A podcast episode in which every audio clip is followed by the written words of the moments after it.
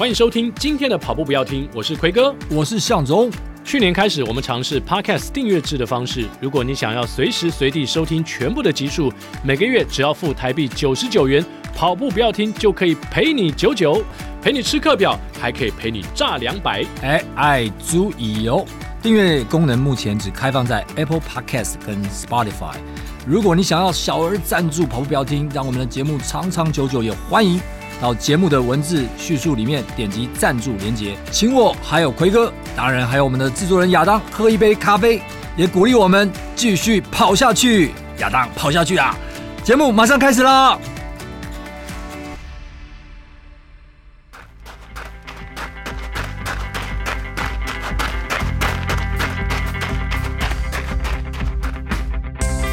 跑步不难，难的是穿上跑鞋离开家门的那一刻。你不需要很厉害才能开始，你需要开始才会变得很厉害。大家好，我是 UP 的欧文。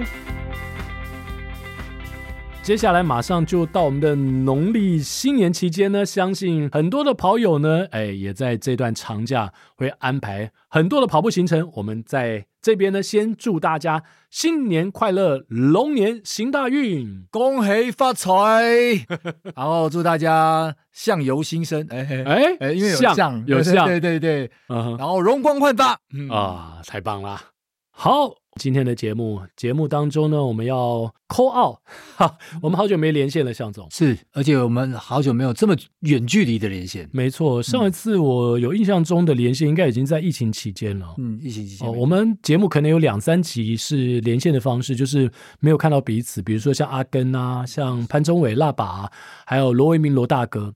这些都是我们在疫情比较严峻的那段时间用连线的方式，甚至那个连线我们常常会是我们两个也不在一起，对，我们在各自的家，对对，然后等于三方，甚至亚当在他家就变四方录音，对。但那一次呢，跟那几次，嗯，都还是在台湾城市之间的这个连线，嗯，这次感觉要跨海了，哇，还好不是三十年前，要不然我们这电话费制作成本可能会相当的高。今天呢，我们要。跨海越洋访问到的这位呢，哎，肯定是一个重量级而且非常有故事的人物，不然我们怎么可能打电话到三藩市，打到这个 San Francisco 去给他呢？哇，这个重量级绝对不是因为体重，是因为他写的信对很重。没错，哇，这个字字珠玑就算了，哇，还有很多的这个内容在里面。没错，所以亚当也因为这封信呢，哎，他特别邀请了这个来宾。对，这个来宾是非常有故事性的，他是住在旧金山的一位听友，叫做糖糖 Yvonne。嗯，糖糖啊，其实是在广州出生，研究所的时候呢，才到美国去的。所以我们节目这是第二位。呃，在中国出生的听友，呃，应该说来宾，来宾，来宾，因为第一位是来自北京的宋丁洋，接下来就来自广州的糖糖，北北丁洋，南糖糖，看起来。都跑得很快，哎呦喂呀，真是。都是练家子，完全不同的练法就对了，没错没错。嗯，嗯，那希望接下来还有深圳、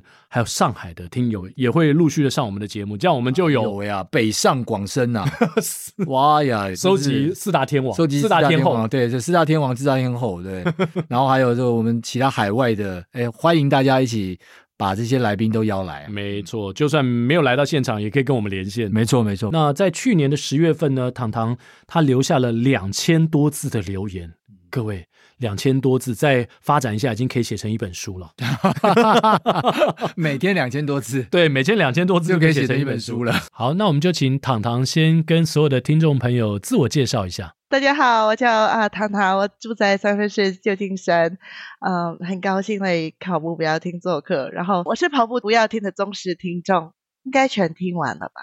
很高兴今天来做客这边，是我的荣幸。我们其实蛮好奇的，当时留言时，糖糖的心情是什么？因为听到了或是想到了什么东西呢，让你动手写下了这么长的一个留言给跑步不要听，糖糖，嗯嗯。嗯是什么东西触动了你？因为之前那一期向总在那个什么向总的爱情巴士上面有呼吁啊，说怎么留言太少，呼吁大家赶紧快去留言。那我就赶紧快去留言，然后一个不小心就那那那 段时间好像训练状况还不错，然后就一个不小心就就码字码的太多，写太多了，然后我好然后发完出去才发现哦，原来写这么长，然后我还有就。补假再再发一段留言说，哦，不好意思，发了这么长的样子。所以糖糖在旧金山去那边是去念书吗？对，我，我一零年在这边呃念书，嗯、然后念完研究所就毕业工作，嗯、然后就结婚生小孩那样子，嗯、就一直在美国生活。哦。你一定是文学系对不对？不对，为什么呢？也差不多，差不多。啊，差不多，因为他写了很多字啊。哦，内容中文系的吗？在 美国念中文系看起来也挺不错的哟。我是念呃 Corporate Finance，是现在是在一家企业里面做财务预算啊。嗯、呃，对，就是你每个部门要用多少钱呢、啊？像向总。这么大一个公司，然后他每个部门支出要多少，嗯、然后会有一个 actual versus budget 的一个 variance，要每个月要汇总给向总听，就是说，呃，你这个部门有超支，嗯、你这个部门 under budget，然后下三年、下个五年、下个十年，你的企业要怎么规划，要怎么样花钱，有什么的 investment，要怎么样去收支平衡，大概有多少的增长率，那我要做。这种的汇报，那也是要写很多字啊，因为向总每个月要汇报给就更上一、升更上一层的那种总公司啊，或者说有那什么股东大会啊、嗯、earning call 啊，然后那种投资者大会啊，那那种 presentation，然后里面你要财报，虽然有很多的那种数字，但是你要把那个数字。说成一个故事，那也是我的一个工作。那我就说你增长率多少多少，是基于什么什么什么样，然后呃还有什么社会因素，或者说你大环境、小环境的各种因素会促成这个增长率，会支持我们增长率，还有我们什么新产品开发呀，然后市场部门啊，那 marketing 部门啊，那个各种各样的，然后会汇总就。码一篇字，一边 cheat sheet 给我们的老总去向上面汇报，那是我大概的工作。嗯、所以从二零一零年啊到了美国之后，其实就是念这相关的，然后出社会也是做这个相关的。对对对，对，很很幸运。哇哦，那但是怎么会开始跑步，然后也才会因此而跟投标厅结缘嘛？对啊，怎么找到我们这个节目的哈？可以从您开始跑步的历程来说。有，可以，可以，可以。跑步不要听，是我以前有真的跟其他跑者也差不多，有听音乐跑步。嗯、然后有一次听音乐听腻了，就听了一集那个 Beth Leden，就是二零一八年波马女子冠军的一个访谈。然后听了那一段之后，就觉得特别感动。嗯、他说他从波马里面怎么样，从一个他开始没有想要赢，然后到中途慢慢觉得自己状态越来越好，然后再赢。就赢得的冠军，而且在二零一八年那个非常恶劣的环境下赢得冠军，大雨，对，对大雨的情况下，呃，寒冷又大雨的情况下，对对对。然后听完之后就很感动，然后又说啊，英文居然有这么棒的节目，然后我搜搜有没有中文的 听好了，然后就 他就说他跑步不要听，他就开始听，他就觉得开始我听的时候已经是去年的二三月了，然后你们已经有开始订阅那个制度，嗯嗯我就听了前面十集，然后就。停不下来，然后就赶紧赶紧 subscribe，然后就把前面听了第一集 subscribe 之后，之后听就听那个什么向总的武功秘籍，还有听向总的时间安排，时间安排那 那那一集是最吸引我的，因为我我很想知道就是大忙人是怎么样安排时间。然后我是哦，我是二零一五年开始跑步，然后我二零一五年时候的跑步真的是跑步小白，什么都不懂，所以第一次跑了五个半小时。然后一听你们节目，觉得哇，怎么每人人均门槛都四小时内？我觉得你们太猛了，台湾真是太猛了。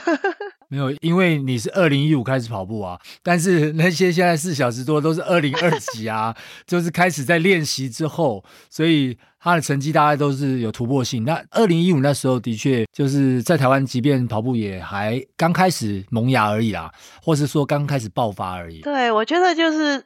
就是那几年，真的是马拉松运动有有疯起来。我我二零我二零一五年跑出马，是因为我老公突然有一天就跟我说，呃，我想跑个全马。我说你疯掉，因为我们其实之前都没有 没有没有没有怎么运动。然后他就我就不相信他要去跑马拉松。然后他就回来，就每天去跑。嗯、然后突然有一天回来跟我说，他跑了七英里，七个 mile 大概就十一 km，十一 km。嗯，我觉得是一个天文数字。然后我觉得我我不不 赶快追起来，不赶快跑起来，然后以后就远远给他甩在后面。然后就二零一四年年末的时候，就赶紧去健身房开始就跑跑步机，开始跑步机三十分钟。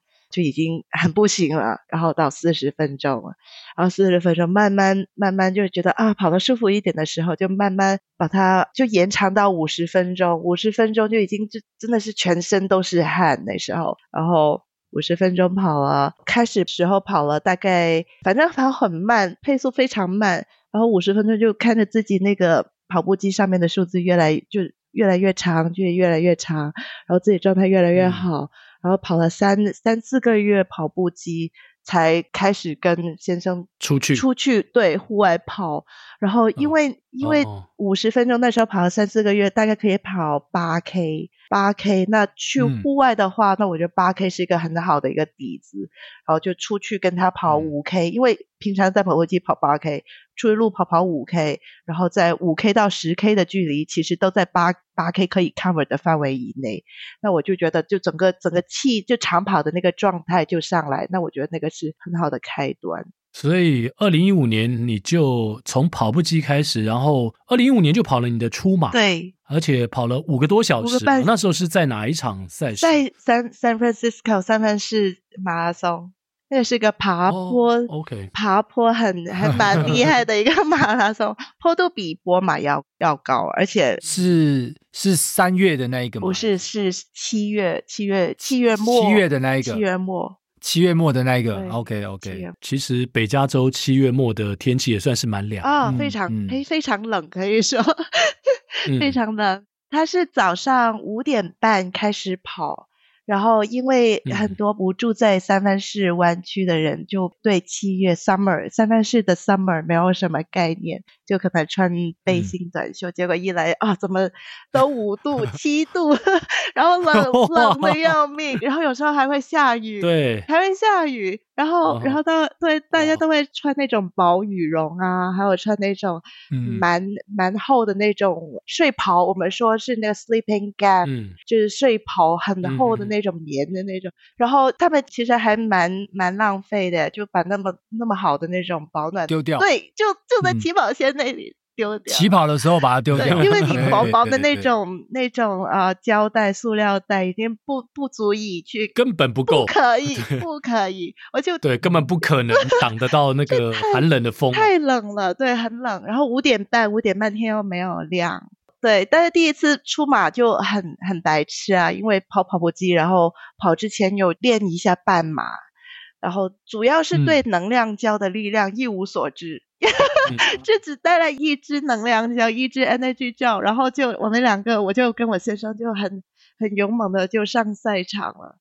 然后 其实初半马还 OK 啦，初半马因为它的路线是从三藩市的渔人码头 Pier One 那边开始跑，然后沿着海岸线一直往上跑，跑上金门桥，金门桥 Golden Gate 很漂亮。然后你大概到金门桥是十 K 左右。因为你五点半出发嘛，你大概跑一个小时，跑六点多七点的时候，天就从那个黑的状况就慢慢开始发亮，然后跑到金门桥的黎明破晓，对，然后你在金门桥上面就看到整个天亮的过程，嗯、然后金门桥过去那边再回回来，嗯、回来金门桥的桥上你就会看到日出，然后就会看到很漂亮的日出，那个波光闪闪，然后有时候因为它是雾都雾很大，那、嗯、个雨粉。一点一点的洒在你脸上，然后天在亮，太阳正在升起来，那个感觉非常好。然后从金门桥下来有一段比较大的，因为你前面上坡上的很猛，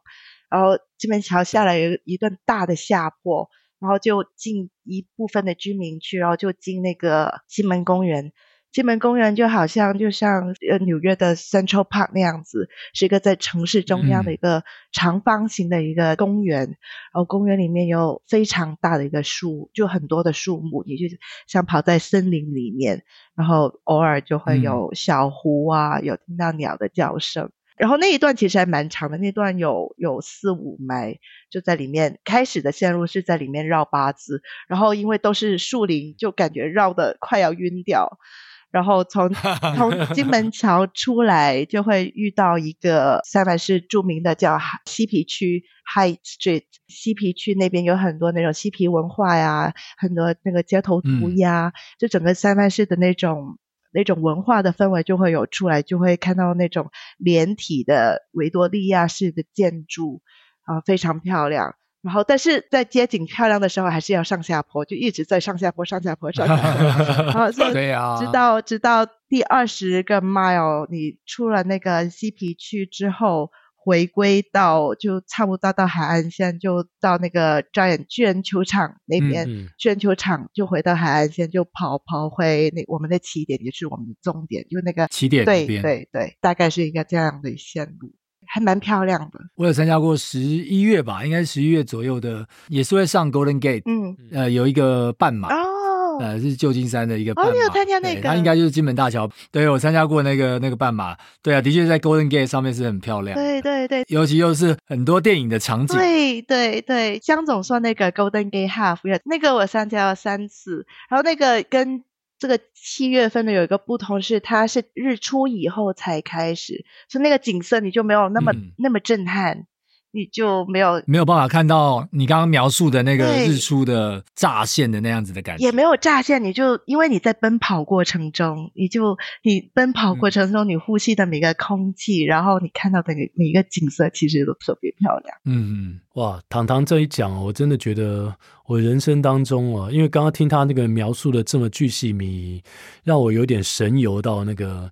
旧金山马拉松，我就说他是文学系，对，然后不只是神游，就是我觉得这辈子一定要有一次，因为正好在七月份嘛，对，不但是要去跑旧金山马拉松，还要去看巨人队的比赛，要，要，要。巨人队的这个以前叫 AT&T Park，现在叫 Oracle Park，嗯，哇，一定要去看巨人队的比赛，然后这才能满足这个球迷的心啊，哦，然后唐唐，您二零一五年的出马是五小时半，五个半，五小时半。五个半小时，然后二零一六年你就怀孕了。嗯，那后来到了二零一七还是跑五个多小时，但是二零一八年你的成绩突飞猛进到三小时 三十一分。嗯、对，是发生了什么事情？经过两小时。对。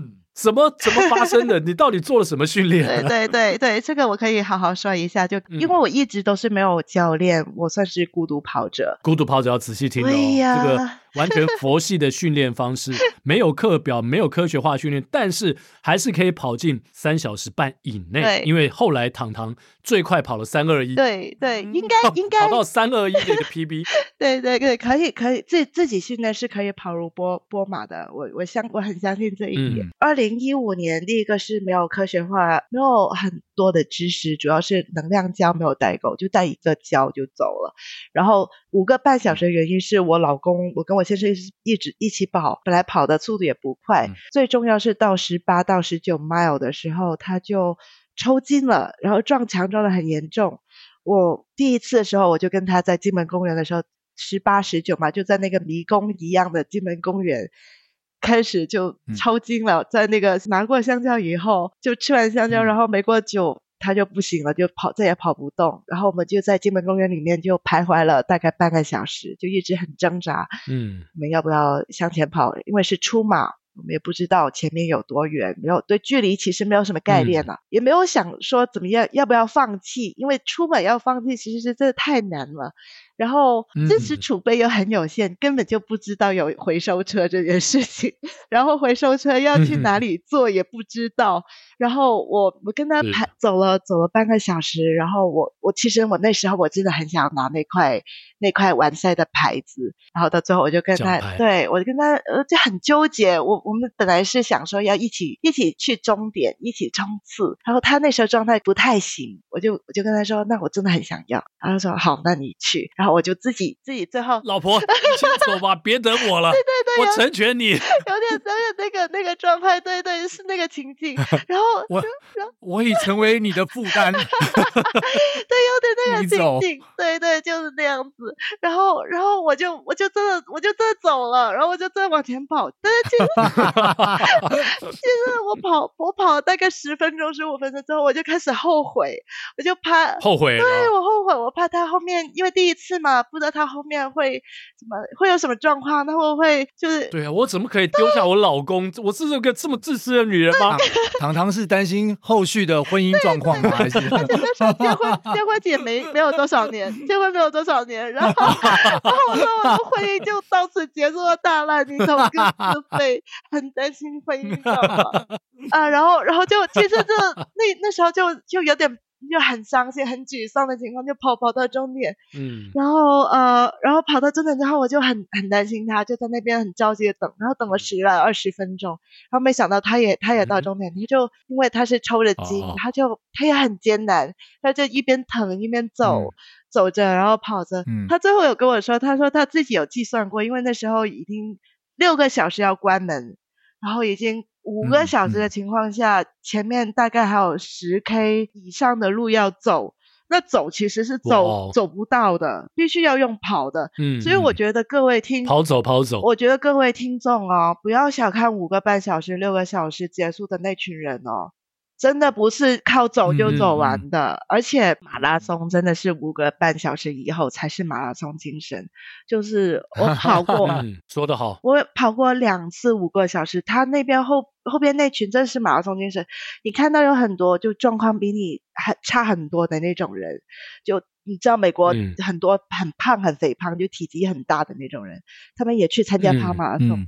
你看到他们状况比你差很多，体体积比你大那么多，然后你看到他整个人的状态就是不行，嗯、然后他们还是 struggle to the end，、嗯、然后他们就是一边跑边说，嗯，I can do it，I can do it，I can do it，I can go to the end，然后就一边听他气，一直自我喊话，一直自我喊话，一边气喘吁吁。那我一个状态比他好这么多的一个人，我有什么理由我我落在他后面？还有还有一些是，就像我老公那样子是。嗯一拐一拐的，他们可能不是不是说本来就是这个状态，但是他们就是在那个 moment 可能是撞墙了，可能是各种各样的原因，可能是本来有旧患啊或者什么样，就可能那个时候受伤了，他们有当时的那个疼痛在，就一拐一拐的就一直走向终点，嗯、他们没有放弃，我就觉得那个是马拉松精神，那个才是马拉松精神，我觉得。嗯第一群人就跑得快的要鼓励，五五小时六小时的那个真的是勇气可嘉。你看到人类的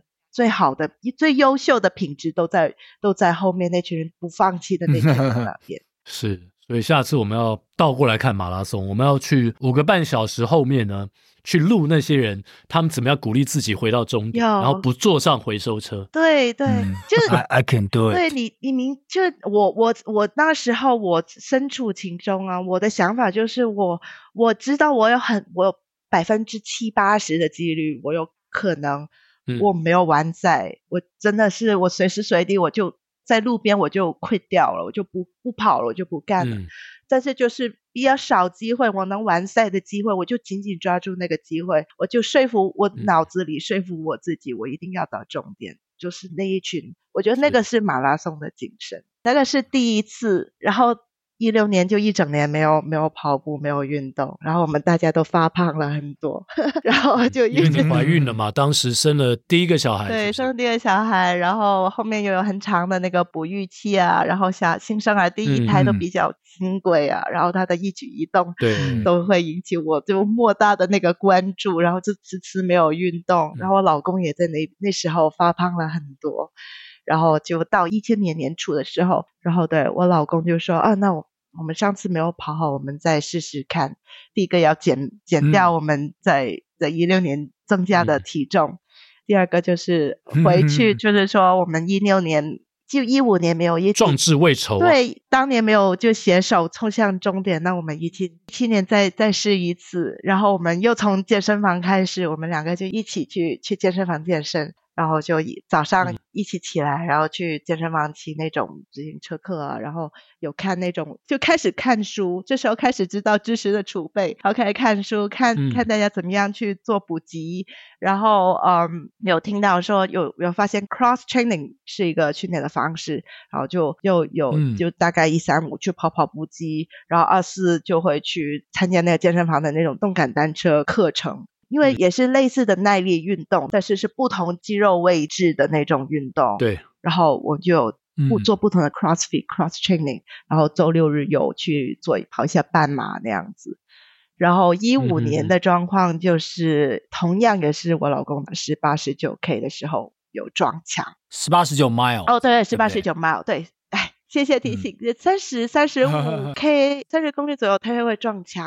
然后我觉得就是男生，嗯、我总我后来现在跑的比较多的时候，嗯、我就总结下来，就是男生跟女生的那个能量的消耗其实真的是不一样。男生要更加注意自己你的消耗点在哪边。嗯、像我老公就是消耗比我快很多的人，他应该他去交的那个频率要比我更多，嗯、要更对，要更频繁，他才能够阻止在三十三十五 K 的时候撞墙。那我是吃的很频繁的，嗯、我我很怕自己会抽筋这个事情，我大概就很规律，我就四个 mile 就六 k 左右，我就会吃一次六 k、十二 k、十八 k 那样子，一直吃吃到就在一场大概吃六条呃能量胶那样。嗯，他就他就会，嗯、男生通常就觉得说，哦，我能量很够，尤其是前期，他会就会觉得，嗯、哦，我不用吃那么多，我吃的多那个 stomach 会很很不行，就觉得那个胃很不舒服，怕怕怕中间要上厕所。嗯、其实不是，男生，我觉得你们要找对自己适合的能量胶，在你抽筋撞墙之前就多加摄入，嗯、因为有一五年的经验，那。第二次跑，我就没有扔下他，我们就，而且他也有经验，他知道后面不能够完全走，所以第二次五个小时就是很快就下决定说，嗯、哦，你抽筋撞墙了，OK，那我们就慢慢边跑边走向终点去。那其实第二次完成是七月份的三藩市全程马拉松，第二次完成其实心有不甘，我们两个都心有不甘，因为我们明明就是去健身房又。有看书，有代代购能量胶，嗯、呃，但是为什么还要跑五个小时？就真的是五个小时，五个小时真的有有快半个小时。但是其实我觉得那个不是我们那时候真的是心有的目标，对，不是我们的目标。我们那个时候目标有要四个小时，我觉得可以，应该是可以。嗯、然后啊，呃嗯、那一年隔了一个月，我们又参加第一次的半程马拉松。半程马拉松，那那一次半程马拉松就跑了两个小时整，嗯、然后那一次的马拉松就其实就验证了，其实我们之前的训练是有有用的、有效的。是跑五个小时是因为我们的补给的策略没有做好，嗯、我们在三十 K、三十五 K 的时候撞墙了，所以导致到我们五个小时。嗯、所以我觉得五个小时你不能说全都是慢的了，有很多个因素是会导致到你。一场马拉松本来四个小时跑五个小时，或者三个小时跑四个小时，很多个因素为什么会慢？嗯、不一定是你这个人的速度是慢，是那个可能策略没有做好，对对对，或者天气原因导致到你的身体状况不好。所以不要说用一场马拉松的成绩去判定说你你就是。跑得快或跑得慢那样。刚刚你提到这个男生的消耗能量是比较不一样的。那我我自己也有观察到，男生的这个消耗能量上面有有些男生呢、在跑的过程当中啊，他会多注意一下路上的正妹。所 以整体的能量消耗上的确会比较多，没错，会左顾右盼，因为还要一直注意，你知道吗？除了注意自己，还要注意别人，哦，所以这个能量消耗上的确是会比较损耗。女生比较专注，对对对对对对。那糖糖怎么二零一八年又可以进步到三小时半呢？这这个嗯从五个小时变三小时半，这个 trim 掉一个半小时也是很吓人，对，这蛮多的哦。对，然后然后我觉得我后面还有几个比赛，我。觉得可以有帮助到我成绩提升。然后，首先第一个就是把跑步这件事情变成是每天要做的事情，变成一个 routine，daily routine。嗯，就每天以前以前五个小时的时候，嗯，那我把跑步只是说一个额外的就 side interest。就我可能我每天去运动，嗯嗯、我不是我当天我不一定是跑步，我可能去跑，我就去做椭圆机，我可能去做划艇机，嗯、我可能去上那种什么呃 body pump 的那种 hit 的那种课程，或者骑动感单车。嗯、那跑步不是我每天要做的事情。那从五个小时到三个半小时，我就每天的重点我就就是跑步，我先跑步，我无论后面做什么，我就先跑步。我先跑半个小时，嗯，或者四十分钟。我先跑步，然后我再再做其他的。第二个就是要提一下，在二零一七年年末，我有参加一个叫做呃，那是是当时所任的那个公司主办的一个叫人车接力赛，在肯德基举行的一个叫 Bourbon Chase，就它的它的意思就是说、嗯、Bourbon 是一种酒，Bourbon 酒，呃。他在肯德基有很多酿酒厂，是美国很大的酿酒厂，像我们很熟悉的那个呃 Wild Turkey、Jack Daniel 那种大的那种酿酒厂，在那边有一大圈，嗯、然后它就有两百 mile 就横跨整个肯德基，他就呼吁大家各种大的酒厂酒的公司去参赛。然后每个公司就选十二个人，十二到二十四个人就组一到两队，然后每十二个人有两辆车，嗯、就叫人人车接力赛，每个人就负责跑三段。每一段有十 K 到十五、十六 K 左右的一个距离，大概每个人三段跑下来就大概三十五、三十六 K 那样子。两天，嗯，两天十二个人完成二百多个 mile，三百公里。这就跟美国之前这个 Hood to Coast 也是很流行嘛，嗯、对，也是人车接力赛。对对对，好像是在 Oregon，Oregon 那附近呢、啊，就是 Hood to Coast，它也是非常有有名。它其实人车接力赛这个有一整个系列赛。然后它每个 state 都有，像北加州是从三藩市跑到 Napa，、嗯、也是一百八十九英里 miles，也是大概这么两三百 k 的那个距离。所以你是从这个接力赛才把你的长距离这个有氧的基础给打下吗？是这个意思吗？因为对这接力赛做了准备，然后那时候的同事有跟我说，嗯、因为他是你每个人跑三段是呃不会太长的三段，所以会建议我们说一天就是分开练习，嗯、一天练习两段那样子。所以我那时候对自己进行的训练就是早上起来呃上班之前先跑一个步，跑个四 mile 四英里，嗯、然后下班的时候再跑一次。就一天两练的一个概念，一天两练，对，哦、然后 back to back，然后 back to back 一天两练，嗯、然后第二段练习，因为已经是下班嘛，嗯、下班我我会有下上下班的一些行李，然后我就。带一个登山包，就把就装了一些水，嗯、然后我我把我比较简单的一些衣服啊，然后上班要用的东西就装在那个包包里面，然后就背着那个包在下班在那个海滨的那个公司附近的那段路跑，那跑得很慢，是有一种负重跑的概念，跑得会很慢，嗯，而且而且是跑得很辛苦。嗯、那我我开始的时候就坚持跑跑跑五 K，然后慢慢就是也是那样五 K 开始、嗯、慢慢加长。长到八 K，然后到十 K 那样子背着个包跑，嗯、也没有练很久，练了一个多月左右。对，背着包跑是每天吗？除了 weekend？对，每天应该没有每天 back，每天 back to back，每天，真的吗？当时有有 weekday，有前两个星期真的是 back to back，第三个星期就开始有放，又、嗯、有休息一下，有放放休息一下，嗯、就下午那一次。负重跑没减掉，去健身房做其他东西，嗯、或者回去负重跑那样子。嗯、对，因为刚刚唐唐也提到嘛，前面的距离还比较短，那后来的这个距离还有拉长到十公里啊。如果每天 back to back 的话，可能会会有点累哦。对，对但后来有调整一下。对对对对对，而且那个十公里，我我不是一直都是后面负重跑都是十公里啊，都是有一天十公里，后面又回去大概三公里五里，看看当天状况是怎么样。嗯、对，我都是很很一直在调节那样子，嗯、然后那个负重跑，其实我、嗯、我其实还蛮推荐的，真的非常有用，因为你、嗯、你。脱下书包的那一刻，你感觉整个人都 飞起来的感觉，因为太轻松了，你变轻松了。对，我背书包好，因为跑得也不快，那我鞋子我就不用穿穿的太好、太轻便的那种鞋子，我就穿比较那个稳定性好，但是有点重量的那种鞋子。反正整个整个行囊、整个装备都是重的那样。嗯。然后你习惯负重跑一段时间，然后你脱掉书包，你再跑，就觉得整个人的速度都上来。对，嗯、我就这样子练了一一个月，一个多月，那我很明显的这个有氧能力，刚好在这段时间有很明显的把它打起来。那这当然针对你在后来跑长距离，然后尤其你又经过了刚刚提到的，不管是在 Kentucky 或者是就是这个呃长距离的训练，再加上长距离这个比赛，我觉得你的有氧能力应该得到长足的提升。有有，我觉得那个又有很有很大的提升。然后 Kentucky 那边又跑了一次，然后那次的跑的成绩非常好。那次我本来在跑 Kentucky 以前，嗯、我大概是六分配速，应该是六分多配速。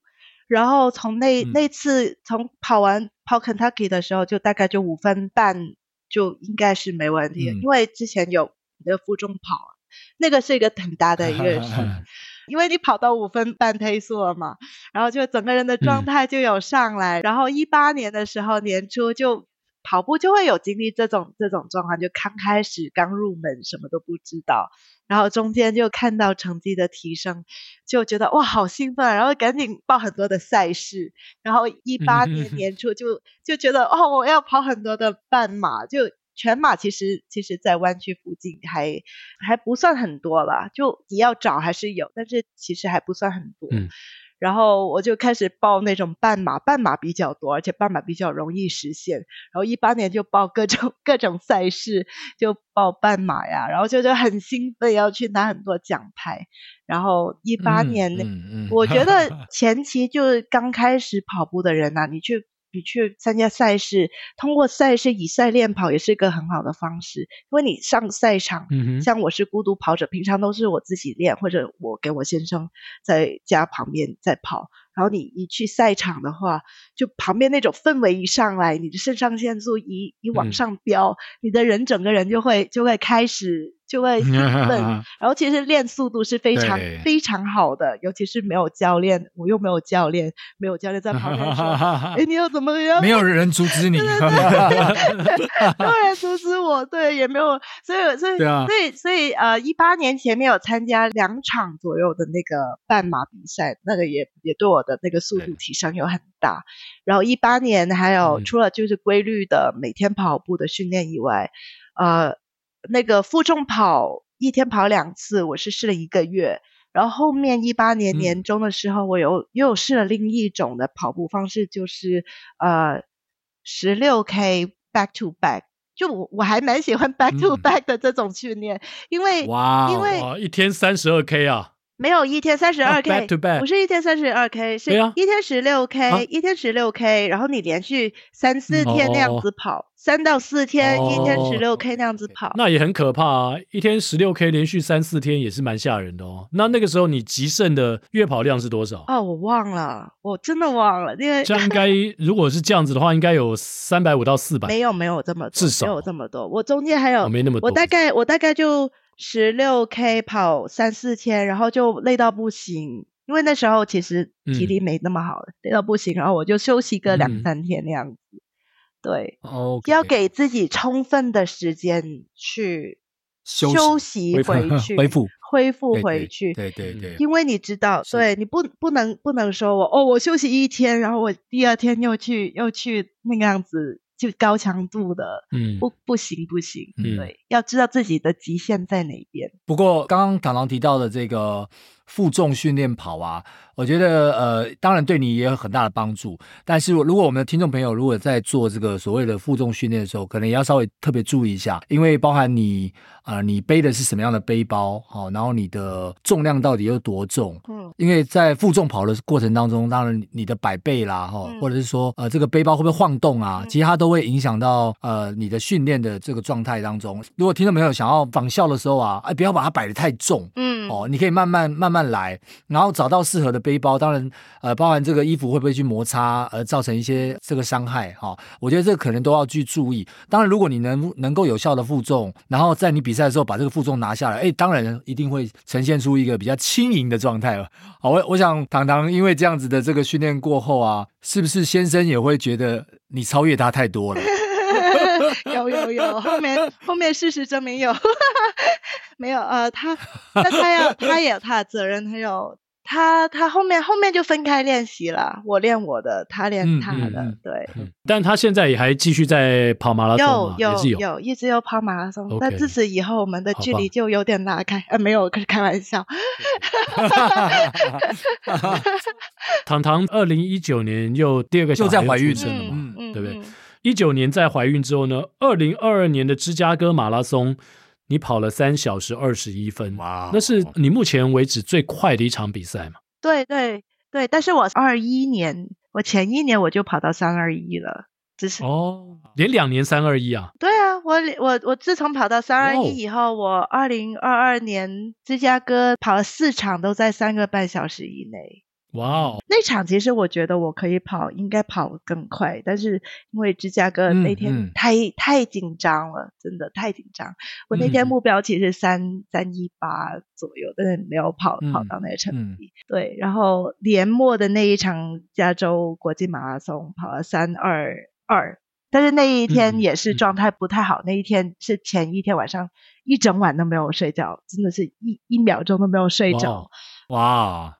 哇那很累啊，对啊，但是感觉得出来，这几年你就是已经离开北加州了，已离开湾区了，就是越跑越远了，是不是？现在呃，到各地去跑马拉松，变成你可能生活当中蛮重要的一个环节了。对，就是只有跑过芝加哥跟波士顿而已啊，嗯、还有 Boston，对啊，还有 Boston，对，只有跑过这两、欸，因为那时候就 BQ 了嘛。对，哎、欸，而且按照你的这个 pattern，你似乎只要怀孕一次。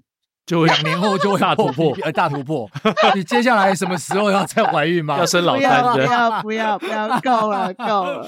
哎呦呀！哦，哎呀，那糖糖在训练的时候是完全不看表的，嗯、不预设任何的配速，是完全靠着体感。可以跟我们分享一下，怎么样用靠体感的方式可以跑一个差不多三二零的成绩啊？嗯，我觉得还是要靠平常训练啊，因为我平常训练都是基本上是没有很很大的变数。我平常训练都是大概在，比如说我马配是四分四十，那我平常训练都是在五分钟到五分五分半这个区域内内跑。我很少跑六分钟，嗯、我也很少跑比四分四十，四分半也少了，四分钟里以内更更加不可能了。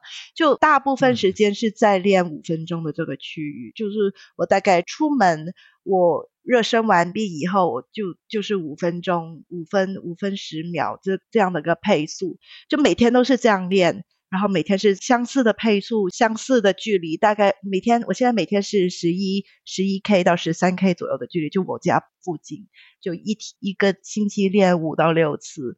然后五四天是练十一到十三 K 距离，然后有两天是是稍远一点的距离那样子，或者稍短一点的距离，就看情况而定。嗯，对，看有没有赛事。然后你训练的配速都是你刚刚讲的五分到五分半之间。嗯嗯嗯、对，然后我看、哦、大概感觉是以这个 Zone Two 的这个训练区间为主要，它的训练组织，这是比全马的配速再慢三十到四十秒这样的一个概念。对对对对。对，我不太喜欢就是跑太慢，跑太慢的话，感觉好像没有练到位那样子，而且而且还、嗯、还蛮花时间的，因为我通常都是早上五点半开始起床，然后六点六点多出门跑，嗯、跑完之后回家就七点七点多一点。就开始搞小孩子起床，然后准备小孩子的东西，然后我自己要洗漱，要准备上班工作那样，嗯、所以那一个半小时还是要准确的把那个时间用好，分配好。啊、呃，那刚好一个小时就够我十一到十三 K 看情况，呃，早出门就考跑个十三 K，刚好一个来回那样子。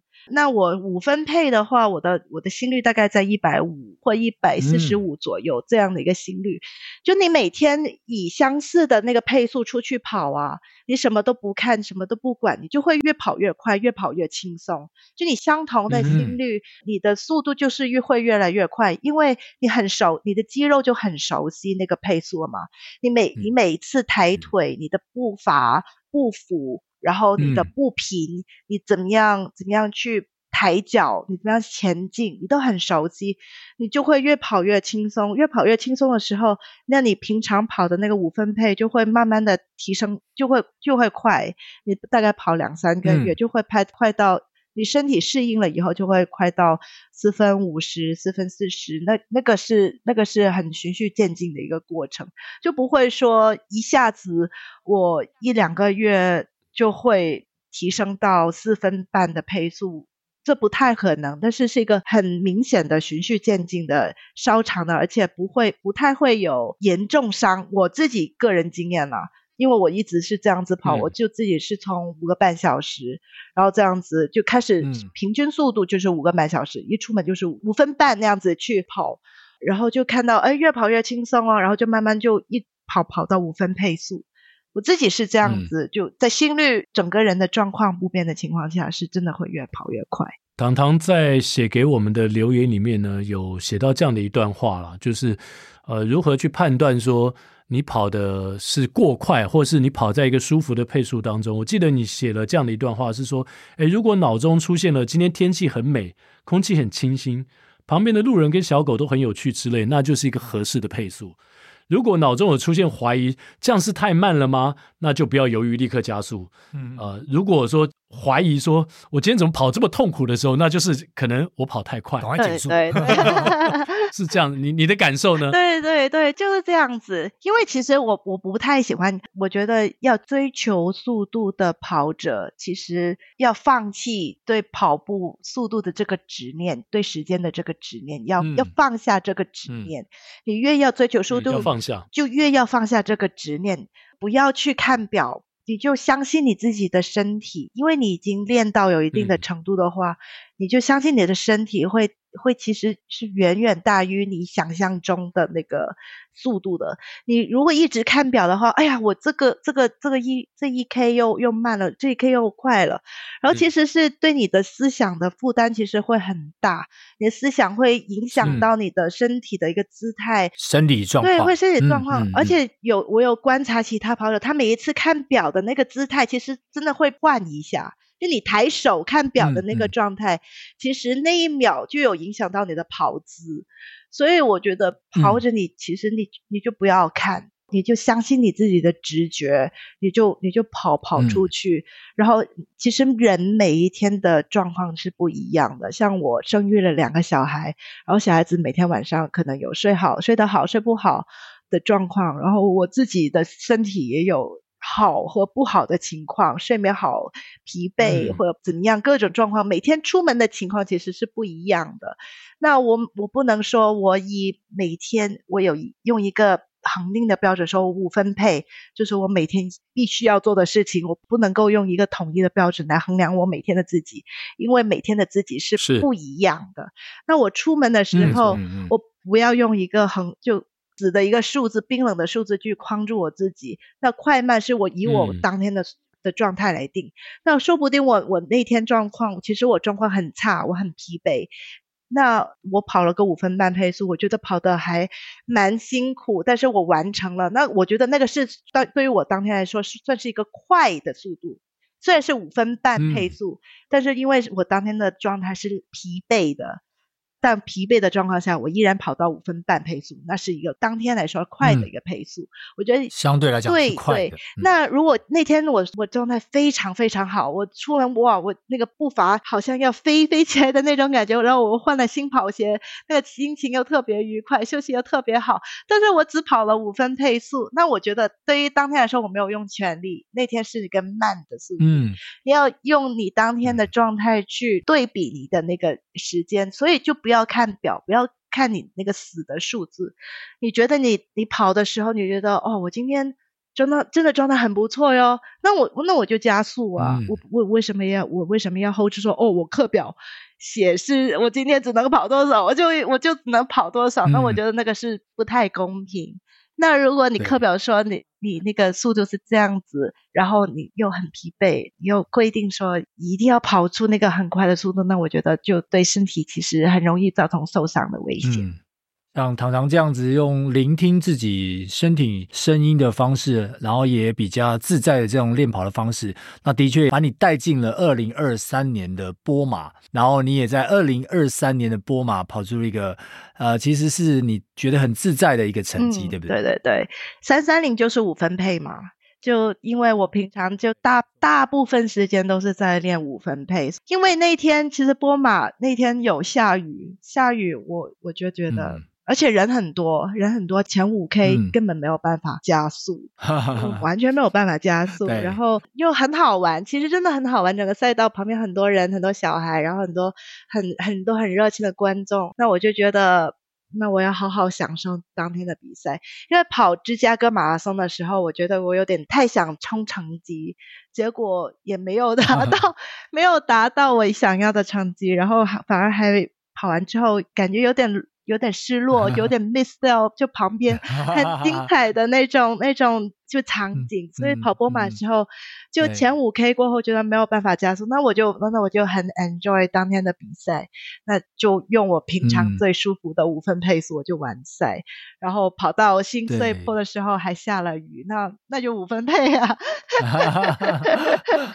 也不容易哦。但即便芝加哥觉得不满意，但是还是其实是你也你的个人的 personal best，、嗯、对，目前是，所以也是很不错的成绩啊。谢谢谢谢，没，对啊、谢谢谢谢，没有很快啦，嗯、现在跑得快的女跑者太多了，现在跑得快的 大家都去上跑班，大家都跑很快，对，三一几三分钟，那三小时。上次应该有听到节目，那 Jay 也有分享他们在啊、呃，他们那边有跑团叫 Bird，对对对，对。那你曾经跟有过跟他们的交流或什么样的一些联集吗？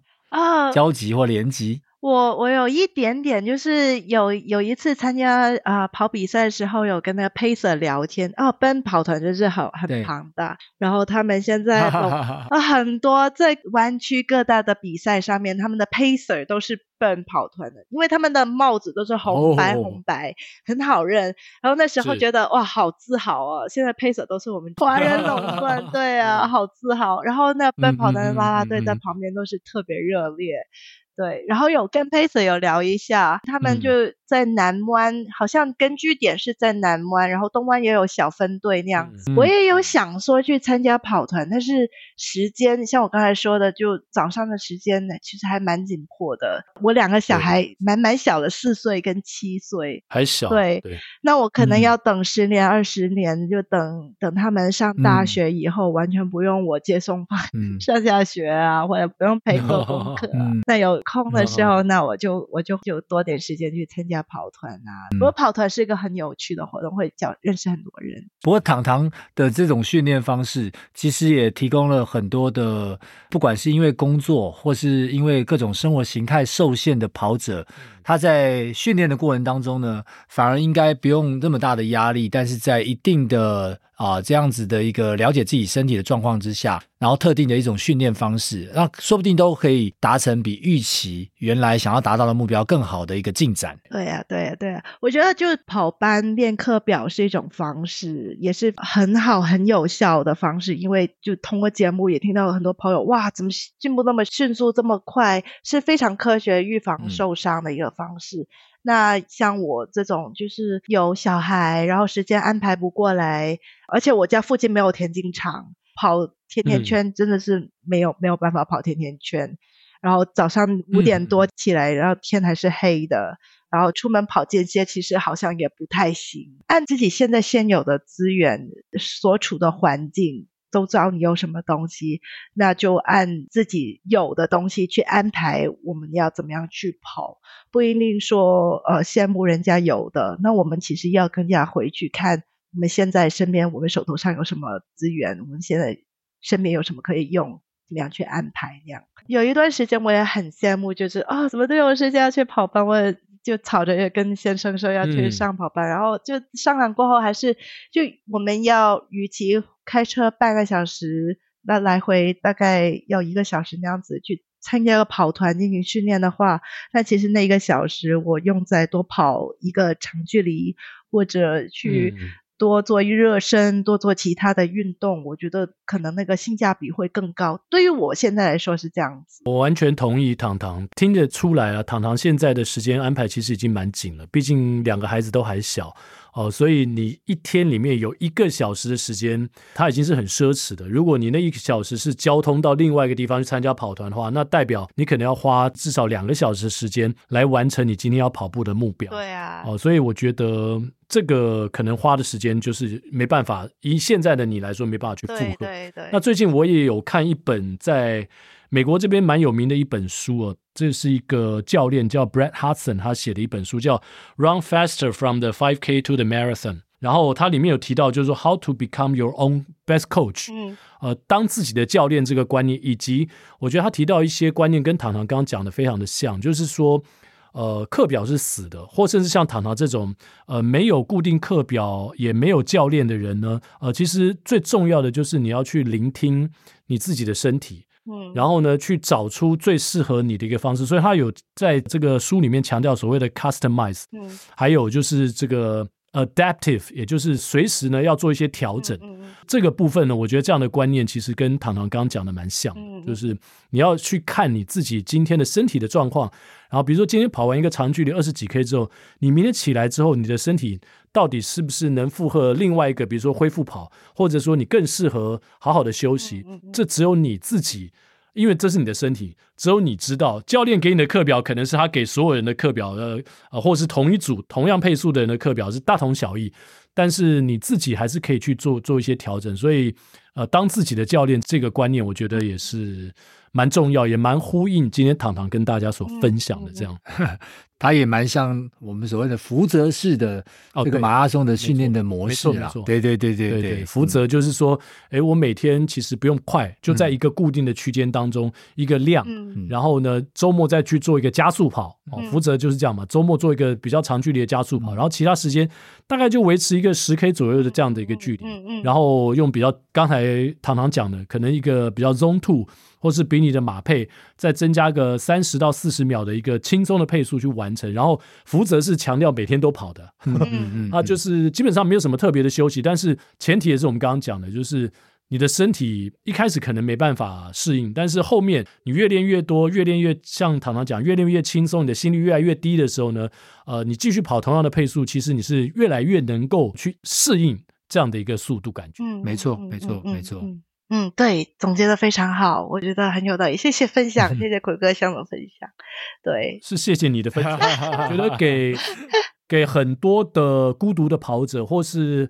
呃，没有去参加跑班，没有科学化训练，没有课表的人，他本来可能很紧张，或者是两个小孩的妈妈，妈妈，他本来会觉得说，哦，我这样子是不是就输在起跑点上？我没有办法。但是糖糖刚才其实很大方的分享，而且告诉我们说，你其实不要去盯着那些数字，对对，不管是每公里的配速，或者说我每天到底该跑多少，是是跑量这些数字，没错没错，你每天一直盯着这个，你就会很焦虑。是，而且。呃，如果你超越了你的先生，也不用担心，就超越他吧。该该放下他的时候，就放下他吧。啊，没有啦，他也三二一了，就哦，他也三二一了，三二一。对，那一年我们跑 CIM，二一年跑 CIM，加州国际马拉松在呃十二，马拉松，对对对，难怪你的目标是三一八。哎，我我是制造你们的矛盾。有有有有有有，我们在每天起床就开始较量的过程中，每天都盯着彼此，uh, great, great. 比每天盯着彼此的 Garmin 在暗自较量。吃早餐吃早餐的第一句，你今天跑了多少？啊，开开玩笑，开玩笑。哎呀，太好了，太好了，彼此探索彼此的课表。没有课表，我们都没有课表。他的训练方式也可以分。想一下，他我先生他没有像我那样子跑十一到十三 K，嗯，他是比用比我更快的速度去跑一个、嗯、呃五 K 或者到八 K 这样的一个距离。他可能想要快点结束，对，是是？他比我更想快点结束，但是他就会把把速，是因为他工作更忙。他他起床比我更晚，啊、他想多睡一点。对，了解，对对。那我们 rotate 嘛，然后我先出去跑，我回来之后，然后他，然后到他起床，他就出去跑跑跑，也很快跑一个出来，大概四分多钟的一个配速就去跑一个很快速度，然后就周末就练个长距离那样，也也也是一个不错的一个训练方法。嗯，太棒了，太棒了！彼此既然都有同样的嗜好，对，也可以彼此互相协助，然后也可以一起出去玩，哎，这是很棒的事情。呃，一起出去跑马拉松现在有点难，因为要留一个 来来看小孩。对，希望啦，希望看看二零二四年可不可以。就我觉得二零二四年刚好是我们呃跑步的第十个年头。真的是二零一四年开始跑到二零二四年，嗯、看看今年年末可不可以，就是一一起冲刺，再次一起冲刺，我们一起报了年末的国际加州国际马拉松。然后看看，嗯，看看十年前我们一起携手五个小时冲刺，看这次可不可以，嗯，三个多小时那样子一起冲刺吧。嗯、看看，看看三二级应该是没问题，三三一级看一到什么程度？对，努力一下，我想应该时间还蛮蛮长的，应该是没什么问题。对，嗯，希望是这样。啊、非常谢谢糖糖啊，今天这个非常。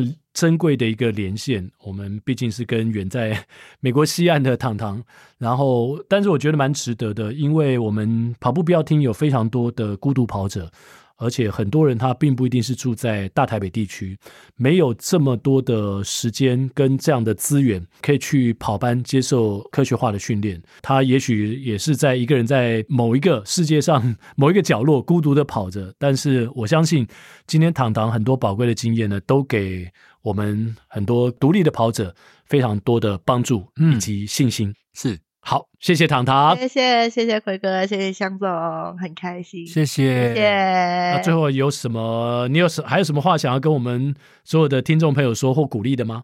嗯。我觉得跑步最后想说的一句就是，跑步就是一件很简单的事情，大家不要被那种各种冰冷的数字啊，呃，各种就标准去框框住自己，想要怎么跑就怎么样跑，就要想起小时候自己在操场奔跑的那种感觉，要把那种感觉找回来，嗯、找到自己对跑步的热爱，跑步就是很纯粹的一件事情，就放下对速度、对时间的概念，嗯、放下它，不要看表。也就去跑就对了。好，非常谢谢糖糖的这个良心建议，非常中肯。我们不只是不只是孤独跑者，我们每个人都要放下。嗯，哦，放下可能就会更快。嗯，对对对，放下回来更快。对，嗯，好，谢谢。嗯、好，谢谢。接下来就进入到我们的彩蛋时间。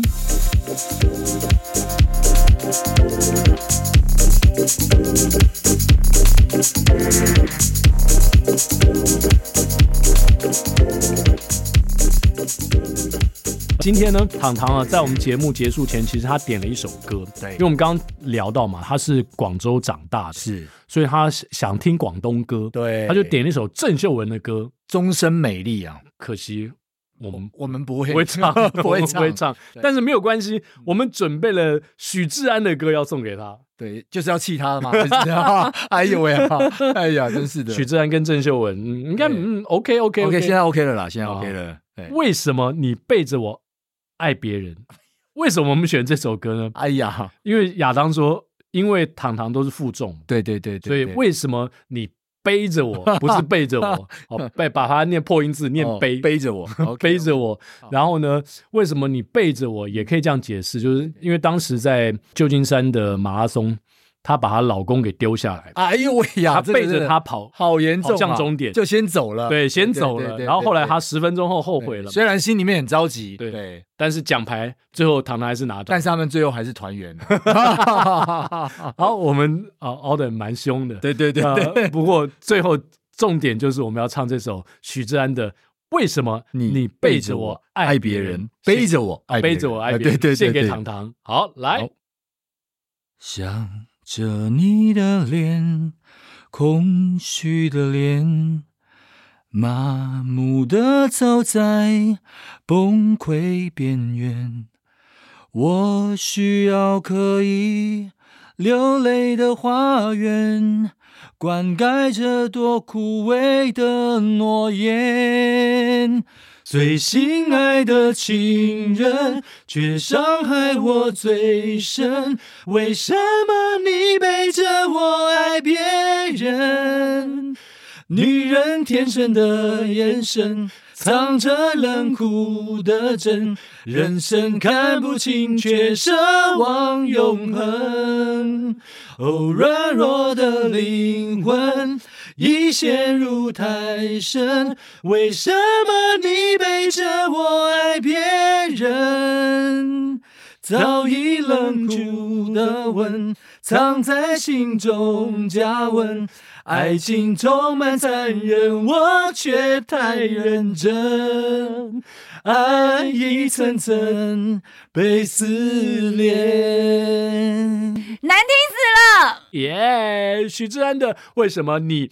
背着我爱爱别人，对，终究最后还是团圆，而且他们现在成绩差不多，快过年了，我们一定要团圆哦！对，要团圆，要团圆。好，以上就 是今天的跑步不要听，希望你会喜欢，也希望你得到糖糖给孤独跑者的真传。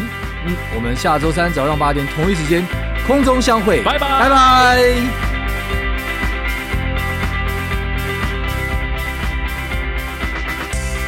最心爱的情人，却伤害我最深。为什么你背着我爱别 人？等一下，等一下，等一下。好，再再重来一次，重来一次。因为那边我到底要用假音还是用真音？我假音，假音。我们从那个最心爱，我们一起唱那个。好，好，OK。